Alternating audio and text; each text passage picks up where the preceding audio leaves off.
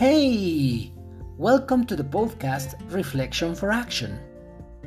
No matter at what time of the day you are listening to this welcoming message, you surely have started different activities of your everyday life with predefined objectives. Because behind everything you do, there is a purpose, or at least there should be one. Otherwise, you may just be responding to a routine, and your activities may not be very relevant since they are part of a routine and not part of consciously aimed actions. Stop for a moment and see how long have you been in this routine? For how long have you been doing what you do? It is true that there are activities that are mandatory and they must be part of a life's routine. It is just that how would it be if you could focus your attention on what is truly important before starting? How much happier would you be? How much more happiness would you share with your loved ones? Okay, and what is that truly important thing before starting? The answer is simple these moments. Moments for reflection for action. Moments you take to recalibrate your ideas, your thoughts, and your purposes for every day. And what is the purpose of listening to this first chapter?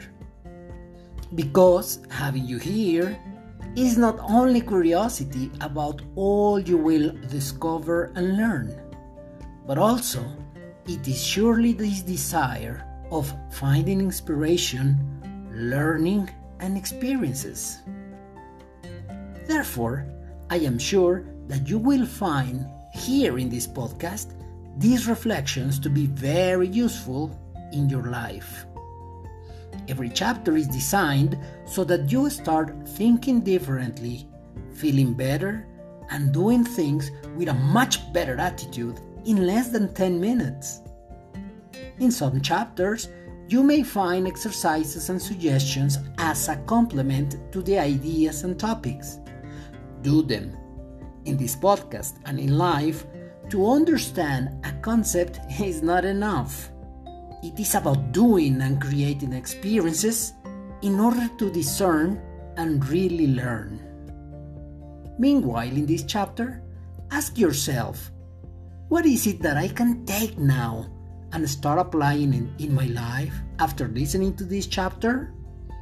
After all, you have just spent part of your time. So, take advantage of this first conscious and deliberated visit. Know that this podcast is yours. We all build it. So, feel free and share it. Besides, it's important that you know that I truly appreciate your comments and contributions, since they enrich and benefit everybody. Thank you for being here.